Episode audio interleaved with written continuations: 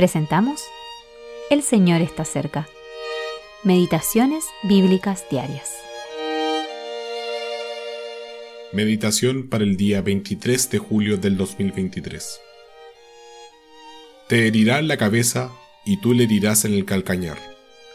Génesis capítulo 3, versículo 15.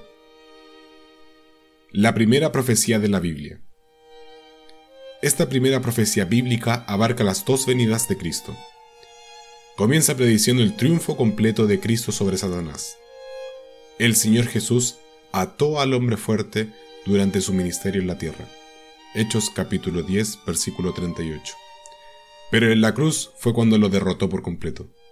Primera de Juan capítulo 3, versículo 8. Aunque Satanás fue juzgado en la cruz, su sentencia no se ha cumplido todavía. Todavía está en los lugares celestiales. Efesios capítulo 6, versículos 11 y 12. Y el mundo entero está bajo su dominio. Primera de Juan capítulo 5, versículo 19. En la segunda venida de Cristo, el Dios de la paz aplastará a Satanás bajo vuestros pies. Romanos capítulo 16, versículo 20. Las etapas finales del juicio de Satanás se describen en Apocalipsis capítulo 20, versículos del 1 al 3 y del 7 al 10. Pero esta profecía también predijo la senda del sufrimiento que Cristo atravesó durante su primera venida. Satanás, a su vez, iba a herir el calcañar del Mesías cuando viniera a este mundo y anduviera como el hombre perfecto. Cuando Jesús meditó en la proximidad de su arresto, le dijo a sus discípulos, Viene el príncipe de este mundo, y él nada tiene en mí. Juan capítulo 14, versículo 30. Satanás se acercaba, pero el Salvador sabía que el enemigo no podía encontrar ninguna mancha de pecado en él.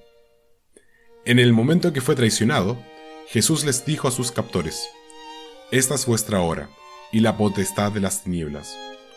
Lucas capítulo 22, versículo 53. De hecho, Judas había salido esa misma noche del aposento alto para adentrarse en las tinieblas, justo después de que Satanás entrara en él. Juan capítulo 13, versículo 27 y versículo 30.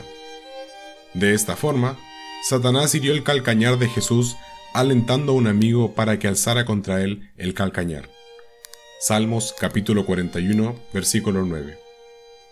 El mismo calcañar que Jesús había sostenido en sus manos y humildemente había lavado momentos antes. La herida del calcañar habla aquí de sufrimiento, e incluso de la muerte física, pero no de una derrota decisiva. De modo que Cristo sufrió en la cruz y murió, pero resucitó de entre los muertos, victorioso sobre el pecado, el infierno y Satanás. William MacDonald. La cabeza de la serpiente fue aplastada por el mismo calcañar que ésta hirió. Tim Bouter